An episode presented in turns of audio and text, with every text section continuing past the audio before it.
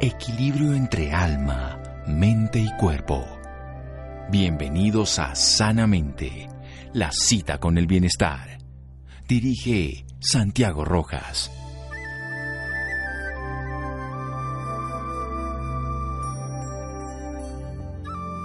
La salud es una relación entre tú y tu cuerpo. Terry Guillemets. Buenas noches, estamos en Sanamente de Caracol Radio, su programa de salud.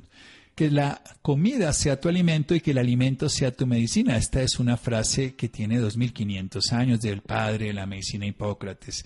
¿Qué tan importante es la alimentación para el cerebro? Todos dirían que sí. De hecho, uno le decían que coma fósforo, que para el cerebro, que vitaminas, que las grasas buenas para el cerebro, que las grasas malas. Pues aprendamos de alguien que nos pueda enseñar al respecto. Una médica neuróloga, la especialista que trabaja el sistema nervioso central. Además, con especialidad en epilepsia, epileptóloga, en Foscal, Foscal International. Ella es médica egresada en la Universidad Autónoma de Bucaramanga, aquí en Colombia, en el año 2002, y especialista en neurología en la Universidad Javeriana en el 2009. Es epileptóloga de la Universidad Autónoma de México. Además, pertenece activamente a la Asociación Colombiana de Neurología desde hace 12 años, desempeñándose incluso en su junta directiva los últimos años, hasta el 2020. Su labor profesional ha abarcado varios ámbitos que la han enriquecido profundamente. En reconocidas instituciones se ha desempeñado como neuróloga epileptóloga y, sin embargo, la investigación ha sido esencialmente lo que a ella la ha motivado en su vida. Su interés por la educación la lleva a ser docente de la Universidad Autónoma de Bucaramanga, conferencista en diferentes simposios aquí dentro y fuera del país y comparte sus experiencias en medios especializados. Ha hecho un máster en neuroinmunología en la Universidad de Barcelona y vivió en estancia formativa en la, en la unidad de epilepsia del Hospital Clínic de Barcelona. Doctora Adriana Martínez Pérez, un honor, buenas noches y gracias por acompañarnos. Doctor, el honor es para mí. Muchas gracias por esa presentación tan larga. Pero se la merece, se la merece, doctora. Además, lo que usted vaya a decir lo vamos a, validar con toda su experiencia, ¿no? Porque hoy en día, pues uno ve en todos lados la gente hablando de nutrición, y, pero no tiene un bagaje que nos lo respalde. Y sobre todo porque hay un hecho bien interesante. Uno, como médico, sabe que desde el siglo pasado se habla de la nutrición para el tema de la epilepsia pero para muchas más cosas, digo la nutrición, por ejemplo, la dieta cetogénica, pero quiero hablar un poco de otros temas. ¿Qué tanto influye precisamente lo que nosotros llevamos a la boca y que llevamos a nuestro tubo digestivo todos los días en cuanto a la función del cerebro, no solo en cuanto a salud y enfermedad, sino a toda la función neurológica? Bueno, es súper importante por el tema de la microbiota intestinal a partir de la descripción del genoma humano también sabemos que hay un genoma específico de nuestra microbiota, es que entonces el microgenoma. En el microgenoma quiere decir que nosotros tenemos también determinado genéticamente las bacterias de nuestro intestino, los parásitos que allá habitan, pero no son malos como todos los podemos conocer. Eh, hay un equilibrio entre los que generan inflamación y los que son antiinflamatorios y de ese equilibrio depende que nuestro intestino funcione bien y a ese nivel el 90% la serotonina, que es el neurotransmisor que nos da la tranquilidad y la felicidad, se produce allí en el intestino. Digamos, uno a veces puede tender a pensar que todas las hormonas o los neurotransmisores se producen únicamente en el cerebro, pero a partir de este como este de, de esta tipificación genómica de la microbiota podemos determinar su gran eh, cantidad, que son cientos de billones de bacterias, llama su localización y qué producen y cómo influencian directamente en nuestro equilibrio emocional y cerebral. Excelente, esta relación cerebro-intestino. Hablemos del nervio vago, precisamente. ¿Qué tiene que ver aquí este neumogástrico vago?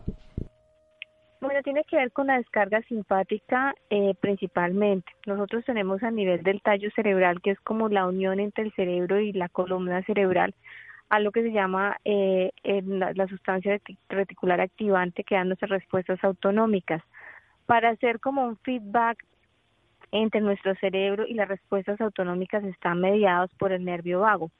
Por eso se usa para quitar esa mediación autonómica en muchas respuestas cerebrales como en la epilepsia. Por eso hay tratamientos paliativos de tipo quirúrgico no pues no receptivos como la estimulación del nervio vago que nos permite como inhibir esa respuesta simpática generalizada que tiene como un hilo conector. Yo siempre les digo, hay que pensar como si fuera un cablecito externo que nos permite modular respuestas entre el cerebro y el tallo cerebral.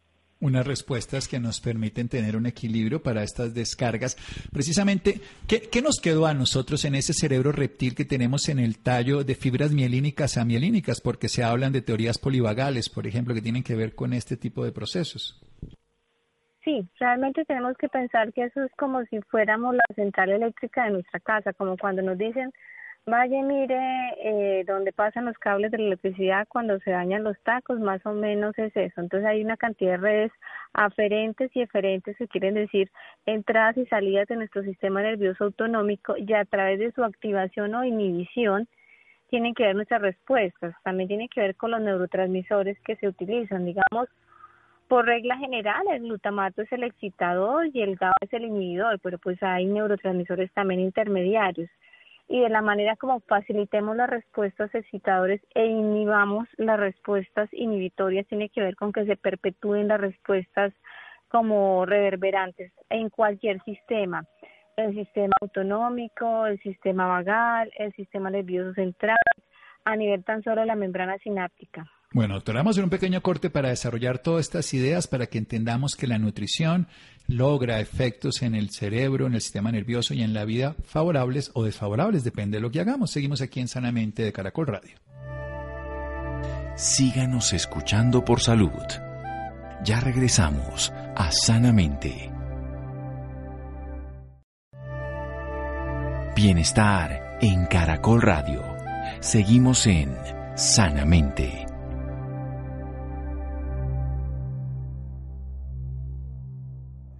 Seguimos en Sanamente de Caracol Radio. Adriana Martínez Pérez, nuestra médica invitada en la noche de hoy, es neuróloga, especialista en epilepsia. Además ha tenido muchos posgrados, muchas formaciones que vamos a aprender de ella. Precisamente nos está hablando de una relación que tiene que ver la microbiota intestinal, todo este conglomerado de bacterias, parásitos, virus y hongos que son favorables para nuestra salud y nuestra vida, que conviven con nosotros como quien dice son nuestros campesinos en un ecosistema vital que tenemos en el tubo digestivo, que además produce un neurotransmisor esencial para que generemos bienestar y un estado de ánimo que se llama la serotonina.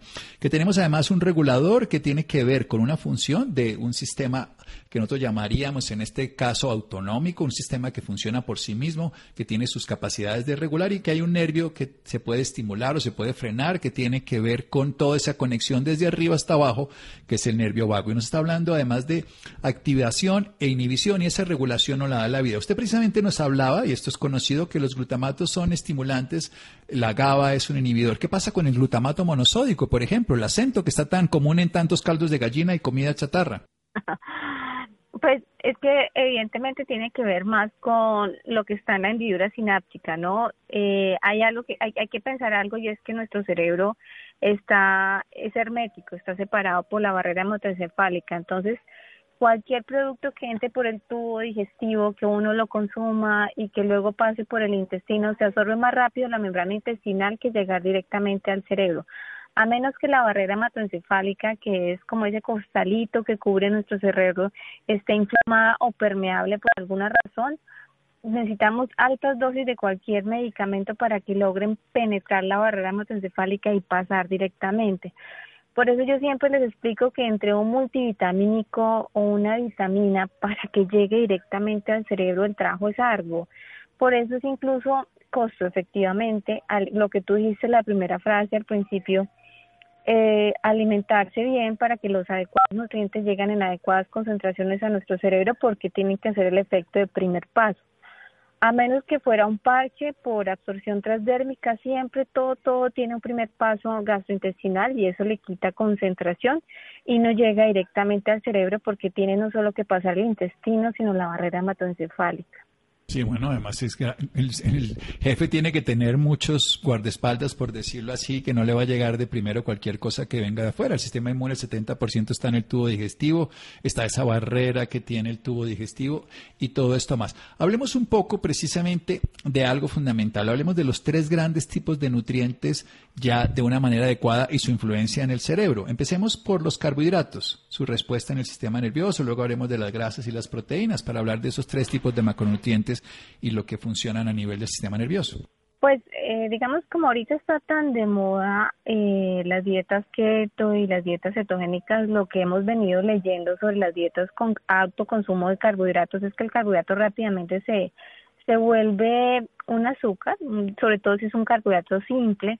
Entonces, entre menor consumo de carbohidratos, eh, vamos a reducir la producción de insulina y entonces inversamente proporcional, si consumimos más carbohidratos, vamos a aumentar la producción de insulina, la insulina sale rápidamente y lo absorbe. Y en el efecto contrario, si yo tengo menor consumo de carbohidratos, reduzco la producción de insulina y en el tejido adiposo se activan enzimas que rompen los gliceroles, los ácidos grasos y el glicerol y de esa manera es como se forman los cuerpos cetónicos, ¿no? Digamos que es como la teoría de qué genera rápidamente el aumento de carbohidratos y qué genera rápidamente la disminución de los miembros. Bueno, pero ¿cómo influye eso? ¿Cómo influye una dieta alta en carbohidratos? Vamos a definirlos en dos, esos lentos, esos polisacáridos, esos que son de absorción lenta, que vienen, por ejemplo, en las frutas y las verduras enteras, o esos monosacáridos o esos ultraprocesados que nos pueden hacer pico de insulina. ¿Qué diferencia tiene para el cerebro esto? Eh, tiene que ver con la cantidad de energía que se pueda desdoblar. Digamos, los carbohidratos de absorción rápida, digamos, como decir un pan o un dulce, algo que se absorbe rápidamente, le dan el pico rápido de insulina. Eso genera como una descarga rápida de energía y luego se absorbe rápidamente y el cerebro necesita energía estable. Yo siempre les explico a mis pacientes que el cerebro, a menos de que no esté, eh, digamos, funcionando en sus óptimas condiciones, no, no tolera el ayuno. Es decir, un cerebro, aunque sea a través de cetonas, alimentarse. Digamos, ahorita que también estamos el ayuno intermitente. Entonces, así sea a través de cetonas, un cerebro necesita energía.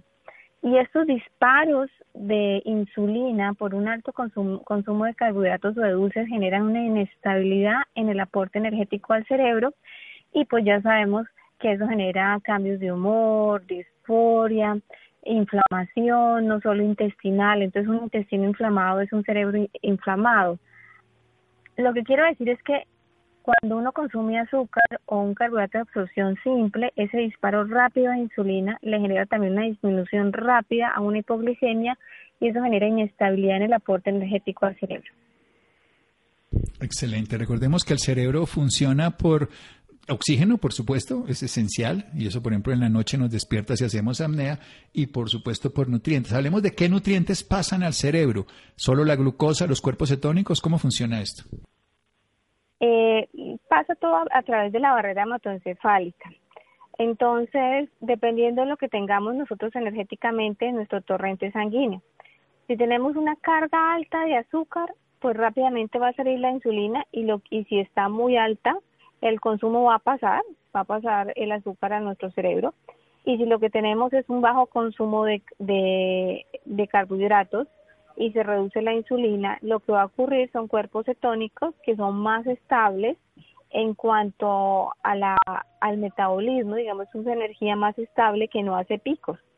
Entonces, eh, como la barrera hematoencefálica es lipofílica, es decir, tiene más ah, afinidad hacia las grasas, tiene mayor facilidad para que las dietas cetogénicas pasen rápidamente como energía útil para su uso. Bien, entonces nos da más estabilidad comer grasas, pero también podemos hablar de las grasas trans, de las grasas de frituras. ¿Cuáles grasas podrían ser favorables o desfavorables? Ya vimos que los azúcares de rápida absorción y de alto índice glicémico podrían entonces afectar la insulina y hacer estos picos y esa inestabilidad energética para el cerebro que afectaría la concentración y el funcionamiento. No dice que la grasa es más estable, pero ¿cuáles grasas serían favorables y cuáles no, doctora Adriana Martínez? Sí, digamos las grasas más favorables son las grasas poliinsaturadas. Las grasas saturadas, pues precisamente por sus enlaces le cuesta más trabajo hacer la fragmentación y absorberse. Entonces las grasas poliinsaturadas, que es lo que llamamos las grasas buenas, como los omegas 3, como la del aguacate, la que está en el salmón, en la trucha, en este tipo de grasas poliinsaturadas que son grasas ricas en omega 3, son las que más eh, propiedades benéficas tienen y tienen mejor absorción para el sistema nervioso central. Sí, y hablemos de las grasas trans, porque también son grasas. ¿Qué, ocurre con ese tipo de grasas frente al sistema nervioso? Pues la manera como están ellas adosadas molecularmente eh, no les permiten una absorción constante, no generan una energía estable, entonces de esa manera se vuelve errática su absorción y no da la misma, como el mismo pulso energético que las anteriores. Bien, entonces hablamos de la poliinsaturada, recordemos el omega 3, por ejemplo, el omega 9 también, que es el aceite de oliva. Bueno, ninguna Ningún alimento es específicamente de un solo tipo de nutrientes, pero predominantemente como el de los pescados fríos en este caso y los azules, que sería el omega 3. También está la chía, la linaza de origen vegetal. Vamos a hacer otro pequeño corte y hablaremos entonces de otro lado de las proteínas y nos puede contar cómo sería una alimentación adecuada y qué hace la alimentación en, en el sentido cotidiano para las personas en cuanto ya si hay enfermedades o no. Seguimos aquí en Sanamente de Caracol Radio síganos escuchando por salud. Ya regresamos a Sanamente. Bienestar en Caracol Radio. Seguimos en Sanamente.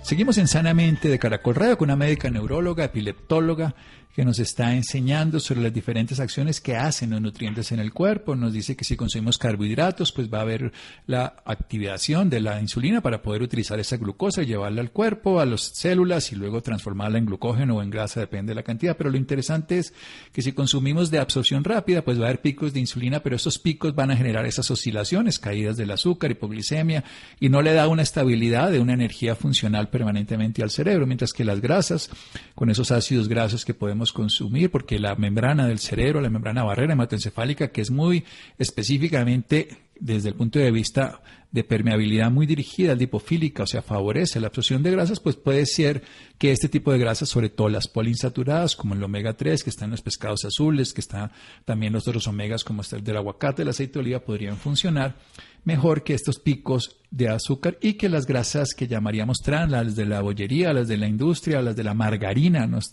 específicamente no serían tan saludables y no serían la capacidad de ser absorbidas. Hablemos de las proteínas, doctora Adriana Martínez, que es médica neuróloga epileptóloga. Bueno, las proteínas, como sabemos, se pueden dividir en las proteínas vegetales y las proteínas animales. Digamos, lo que podemos decir es que dependiendo del tipo de dieta, como también eh, pues tenemos tendencias veganas o lactos, vegetarianas, que todas son diferentes o de preferencia de ciertos tipos de, de, de proteínas. Entonces hay que mirar primero la calidad de la proteína y la proporción para que sea equivalente en una ración para que nos alimente.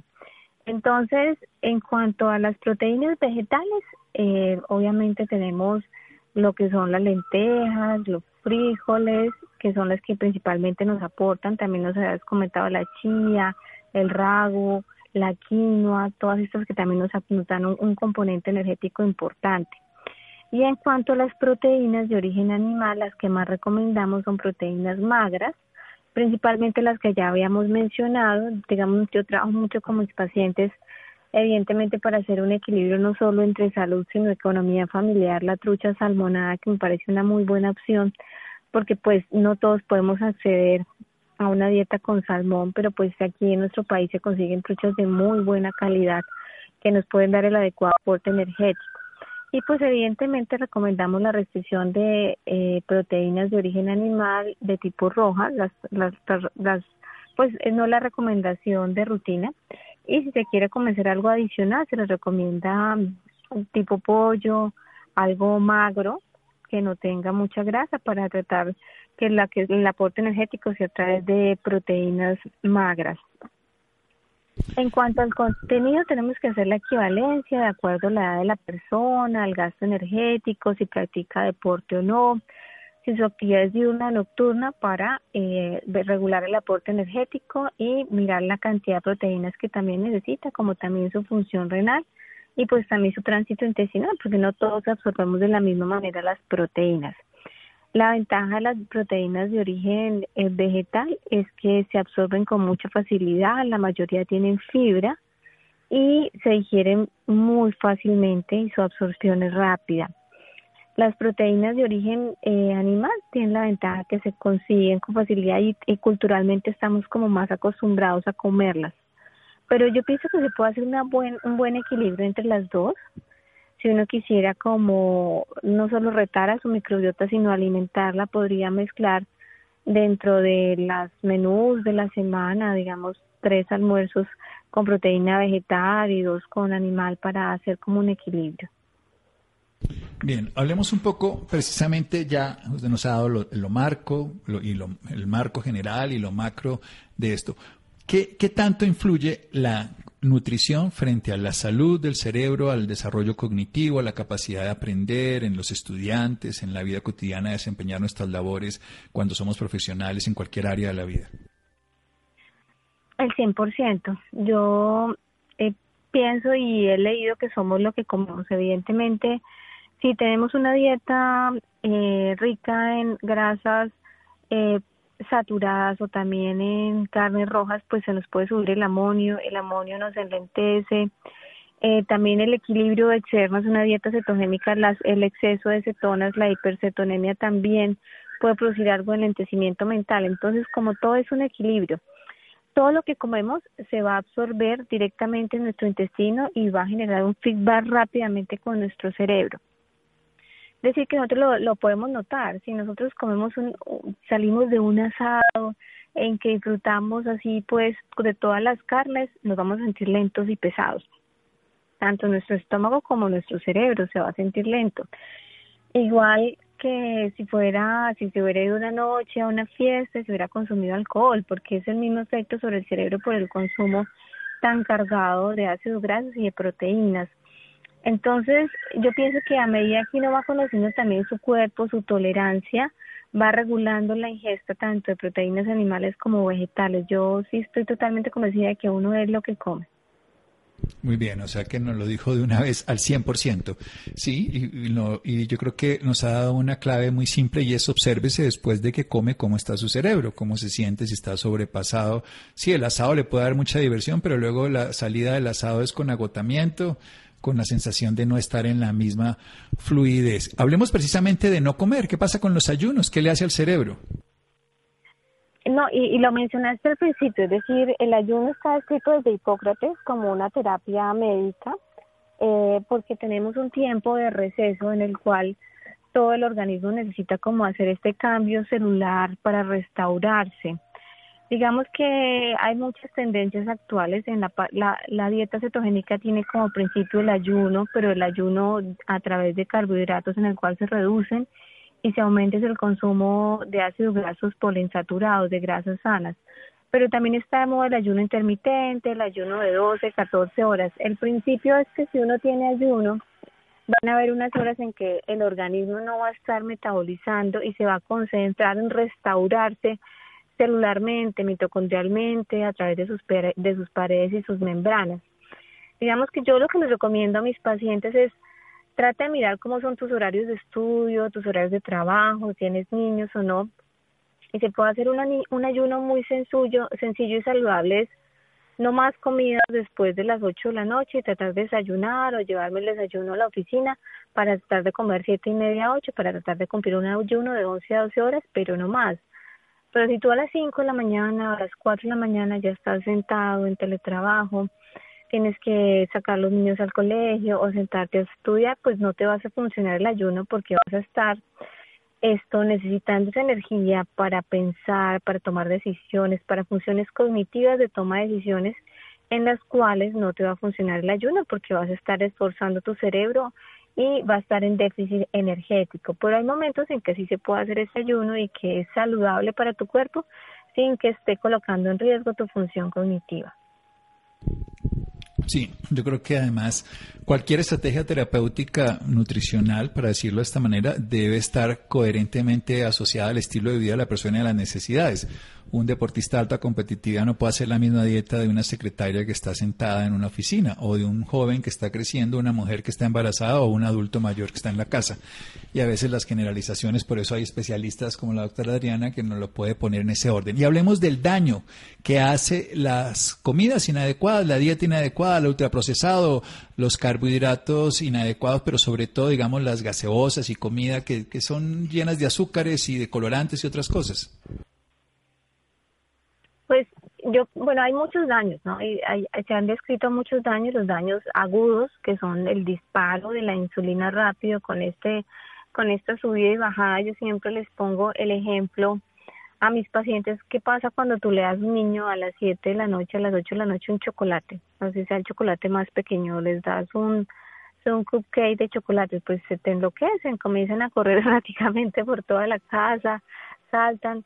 Yo les digo, a nosotros nos pasa exactamente lo mismo con un dulce, solo que nos salimos saltando, pero nuestro cerebro se pone eh, errático también, algunos de mal humor, otros confusos, no se toman las mejores decisiones, porque el mismo efecto que le hace a un cerebro de un niño no lo hace a nosotros, sino que lo expresamos de otra manera. Digamos, hay muchas literaturas comunes y frecuentes ahorita, este cerebro de pan, lo que generan los carbohidratos en el cerebro, los estudios sobre el exceso de azúcares, incluso hay estudios súper interesantes en personas que están pues privadas de la libertad, cómo mejoran sus conductas cuando se estabiliza su alimentación y no está base de ultraprocesados ni azúcares, además de que los azúcares nos aumentan los problemas de obesidad y cognitivamente nos, no nos permiten tomar las mejores decisiones. Sí, esto además de el sobrepeso y la inflamación. Hablemos un poco también de los suplementos nutricionales. Usted hablaba de las vitaminas y nos dijo algo que es interesante. Entonces uno dice, vitaminas para el cerebro. ¿Existen vitaminas para el cerebro?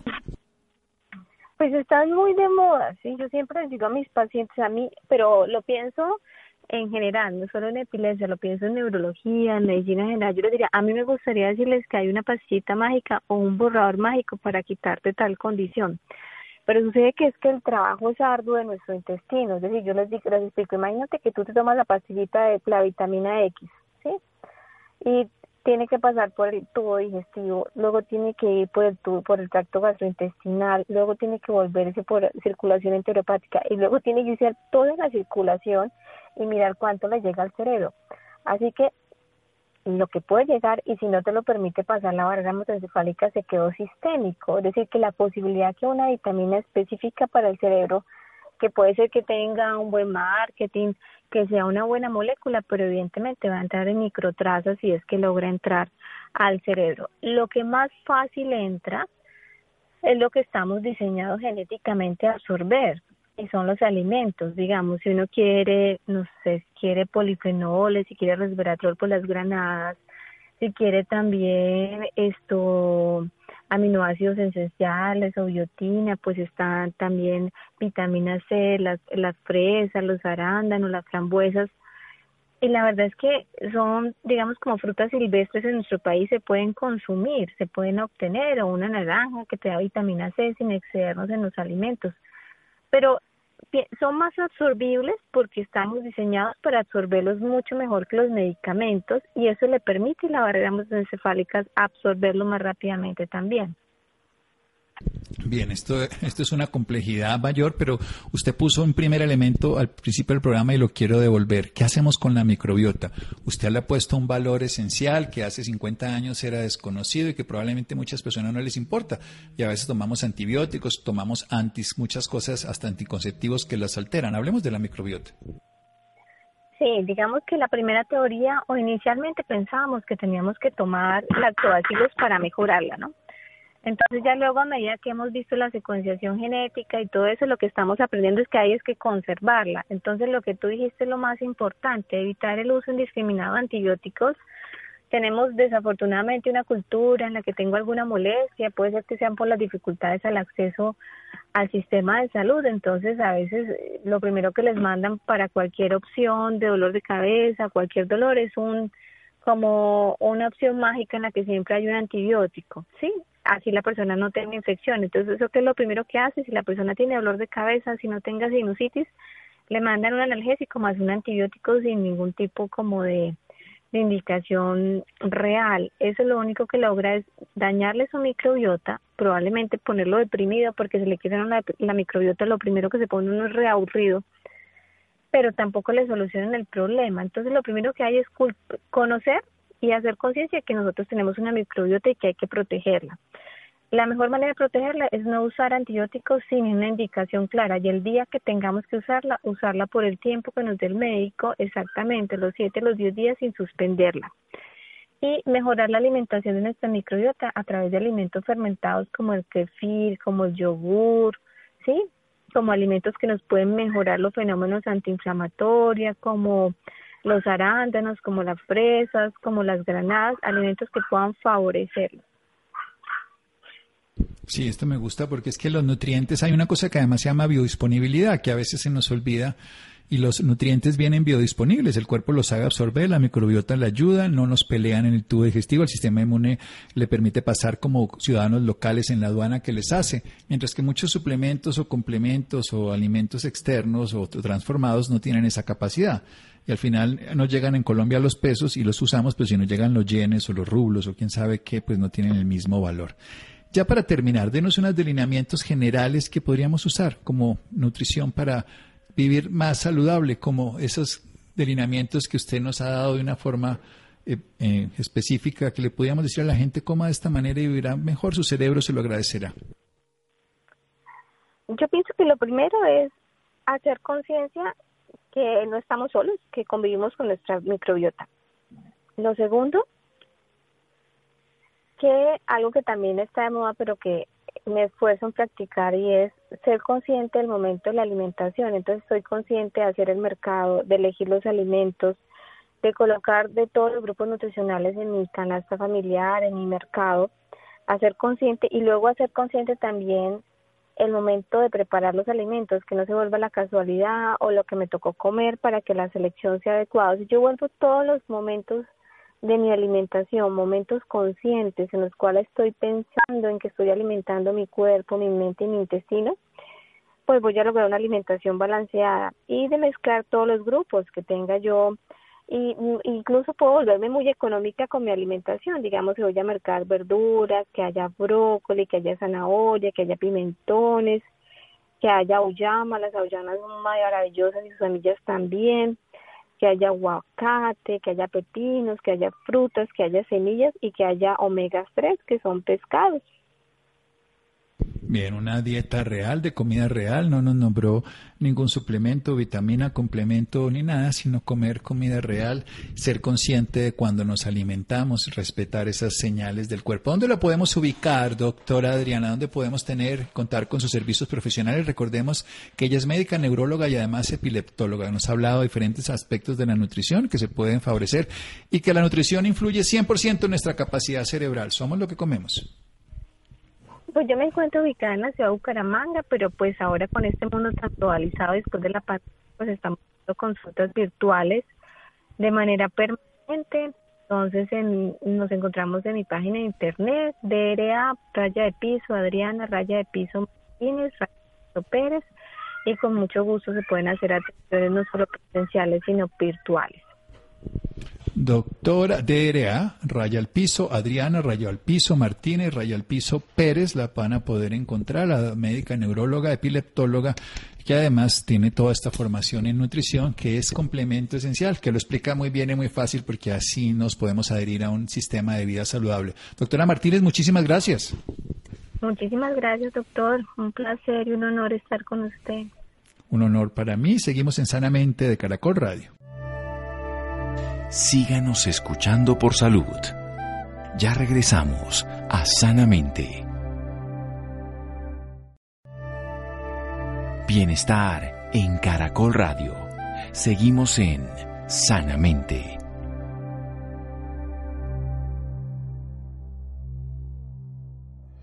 Seguimos en Sanamente de Caracol Radio. Si ustedes quieren tener más información de la doctora Adriana Martínez Pérez, la buscan DR, guion al piso, Adriana, guion al piso, Martínez, guion al piso, Pérez que además de toda la formación en neurología y epileptología, nos habla también de la nutrición, ese brain food, ese alimento para el cerebro. Bien, un tratamiento revolucionario para el cuidado de pacientes con patologías cardíacas. Vamos a hablar de la taquicardia ventricular y estos trastornos de la frecuencia cardíaca desde una perspectiva que vamos a ver con Adrián esta noche. Adrián, buenas noches. Doctor Santiago, muy buenas noches y muy buenas noches a todos los que nos escuchan a esta hora. En esta oportunidad estaremos hablando sobre un tratamiento revolucionario para el cuidado de pacientes con patologías cardíacas. Este tratamiento se está comenzando a aplicar en unos cuantos casos a nivel mundial, aproximadamente 40 en el mundo y solo 5 en los Estados Unidos.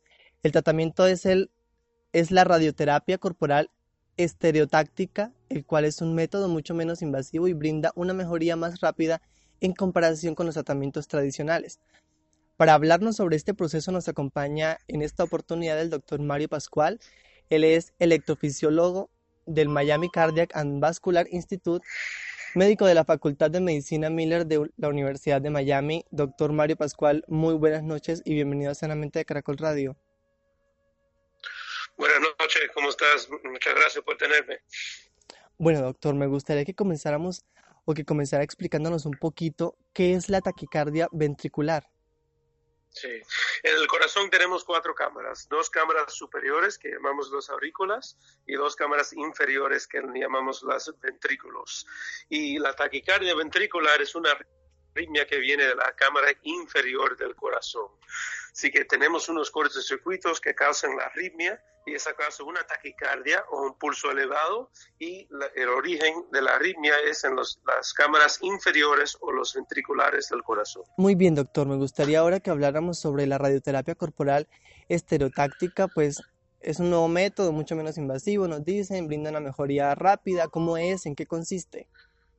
Claro, sí, el, el, problema con, los, eh, con la ablación del catéter, que es el, tratamiento tradicional para los pacientes que tienen el ataque ventricular, es que eh, a veces la anatomía del paciente no nos deja llegar a cierta parte del corazón. Y número dos, es un procedimiento bastante invasivo que puede durar varias horas. Así que muchos pacientes están muy enfermos para um, para tener la terapia, la ablación tradicional que hemos hecho. Así que siempre sabíamos que tenemos que tener otra opción para los pacientes que no son candidatos para la ablación tradicional o pacientes que de verdad ya tratamos la, ablación tradicional y no hemos, em, no hemos podido controlar la arritmia. Y entonces empezamos a, a pensar de la radioterapia estereotáctica lo que es es usando la radioterapia que es un tratamiento que hemos usado ya por muchos años en pacientes que tienen un cáncer, especialmente el cáncer de los pulmones, donde le damos radiación a un tumor del, del vamos a decir, del pulmón en vez de dar radiación hacia los pulmones, lo que hacemos es tratar, tratamos la cicatriz o los cortocircuitos adentro del corazón de donde viene esa arritmia. Así que es, es usando un, tratamiento que hemos usado por muchos años ya, pero en vez de tratar un cáncer, ahora estamos tratando unas arritmias muy peligrosas del corazón. Muy bien, doctor. Ahora, ¿qué es lo que hace a este tratamiento precisamente que sea revolucionario? Claro, es, es, el, el, es usar ese tratamiento para las arritmias cardíacas. Acá vamos ¿verdad? Así que los pacientes ni tienen suero, no necesitan sedación, es mínimo invasivo, así que los pacientes no sienten nada, no oyen nada. Número dos es que el procedimiento demora como 20 minutos, en vez de horas, horas, y entonces tener que ir a una unidad intensiva. El tratamiento dura 20 minutos, monitoreamos los pacientes por 10 minutos, asegurar que estén bien, y ya se pueden ir a la casa con su familia después. La otra, lo otro, eh, que vemos con este procedimiento es que no estamos limitados por la anatomía de los pacientes, ¿verdad? Si se puede analizar de dónde viene la taquicardia y se puede encontrar la cicatriz con una tomografía o una resonancia magnética, ya sabemos exactamente dónde tenemos que dar esa terapia y no hay límites de dónde podemos dar esas terapias. Muy bien, doctor. Ahora, los pacientes que se someten a este tratamiento necesitan o deben someterse pues también a algunos cuidados especiales después de haber de habérselo practicado cómo es el tema. Claro, eh, siempre hablamos con los pacientes, ¿verdad? Sabemos que la ablación tradicional con los catéter todavía es primera línea cuando uno tiene esta arritmia, pero si no califica, cualifica o si no hemos, eh, podemos controlar la arritmia, entonces siempre tenemos que considerar otra terapia y entonces hablamos sobre la radioterapia. Pero tenemos que tener mucho cuidado, ¿verdad? Porque la radioterapia nos da un chance en controlar la arritmia si le damos la radioterapia y todavía tiene la arritmia, entonces hemos fallado y el paciente no es candidato para otra ah, para otro tratamiento con radioterapia. Así que es solamente una vez que le puede dar a los pacientes similar a los pacientes con cáncer del pulmón. Así que siempre tenemos mucho cuidado y lo pensamos bien y por eso usamos un, un, grupo multidisciplinario para asegurar que todo el mundo está viendo al paciente, analizando al paciente y toda la información que tenemos, asegurar que el primer tratamiento va a ser el, el que le va a ayudar al paciente. Muy bien, doctor Mario. ¿Y qué tipo de pacientes pueden ser aptos para someterse a este tratamiento? Sí, la mayoría de los pacientes van a ser pacientes que tienen insuficiencia cardíaca o el corazón está débil, porque esa es la, causa número uno de los pacientes que tienen uh, la, la, taquicardia ventricular. Así que siempre vemos los candidatos como pacientes que tienen insuficiencia cardíaca, que han tratado medicinas o, o la acción tradicional y han fallado o pacientes que están muy enfermos. Y esos son los pacientes que estamos tratando ahora mismo con la radioterapia. Bien, hablemos ahora sobre los beneficios que trae recibir este, este tratamiento. Cuando uno tiene esta taquicardia, la taquicardia ventricular, es muy peligroso, ¿verdad? Esa taquicardia ventricular muchas veces em, puede causar fallecimiento o unos shocks del desfibrilador que la mayoría de los pacientes tienen. Así que es una, una arritmia muy peligrosa y muy incómoda. Así que siempre el, el beneficio va a ser disminuir el número de shocks que alguien ha recibido del desfibrilador prevenir la necesidad del paciente ir al hospital, prevenir usar tantas medicinas para controlar la arritmia, como muchas veces los pacientes están en dos, tres, cuatro medicinas para tratar de controlar esa arritmia. Y también pensamos que en tratar el corazón y la cicatriz con radioterapia, el bombeo, el músculo cardíaco también muchas veces vemos que se mejora o se pone más fuerte. Así que hay muchos beneficios a esta terapia.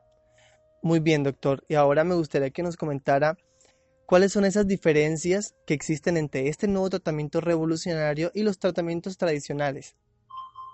Claro. El tratamiento tradicional es, uh, es un caso invasivo. Tenemos que coger acceso en la ingle, en la arteria, en la vena, entrar al corazón, hacer un mapa del corazón para entender de dónde viene la arritmia, dónde está la cicatriz y entonces empezamos a quemar el área que, es, que está responsable por esa arritmia. Con ese procedimiento es necesario ver anestesia y con la anestesia muchos pacientes con la insuficiencia cardíaca no la pueden tolerar, la presión puede bajar y si el paciente está muy enfermo, muchas veces requiere una, em, quedarse en la unidad intensiva por uno o dos días después de la ablación. Tenemos mucho, mucho eh, evidencia que trabaja, ¿verdad? Entonces la ablación con catéter todavía es de primera línea para tratar estos pacientes. Pero hay mucho beneficio a la radioterapia. La radioterapia, en vez de ser un procedimiento invasivo, viene en un cuarto, le ponemos un poco de música, una, una cámara va sobre el paciente y hace sus revoluciones sobre el paciente demora 20 minutos y ya terminamos. Y es el, lo que estamos tratando de hacer es igual. Con el catéter, con la ablación tradicional, entramos al corazón y con el catéter le quemamos la área de la cicatriz y los cortocircuitos del corazón. Con la radioterapia, la máquina y la radiación está haciendo todo el trabajo por la parte afuera del corazón. Y ya las máquinas en el Miami Cardiac Institute en Baptist Hospital son tan precisas que pueden definir hasta un milímetro exactamente dónde queremos dar la ablación sobre el corazón. Muy bien, doctor Mario. Ahora, ¿dónde, podemos, ¿dónde pueden las personas que nos están escuchando conocer más información si les, si les interesa este tema? Claro, sí, no, nosotros estamos aquí en Miami, se llama el Miami Cardiac and Vascular Institute. Somos un grupo multidisciplinario, sí que tenemos doctores de electrofisiología o arritmias, doctores de cardiología general, doctores de cardíaca y siempre trabajamos juntos con los doctores de radiación oncología en Miami Cancer Institute. Así que si van al Google y ponen Miami Cardiac and Vascular Institute, siempre lo pueden encontrar y con el número de teléfono ahí también. Y claro, podemos dar más información con la, el Departamento Internacional de Miami, de Miami Cardiac and Vascular Institute. Muchísimas gracias, doctor Mario Pascual, por acompañarnos en esta oportunidad de brindarnos esta importante información. No, muchas gracias y, buenas noches. Doctor Santiago, doctor Mario, nuestros oyentes, muy buenas noches y que pasen todos un feliz descanso. Bueno, Adrián, muchas gracias. Laura, Ricardo Bedoya, Jessy Rodríguez, Freddy, Iván, quédense con una voz en el camino con Ley Martín. Caracol piensa en ti. Descansen.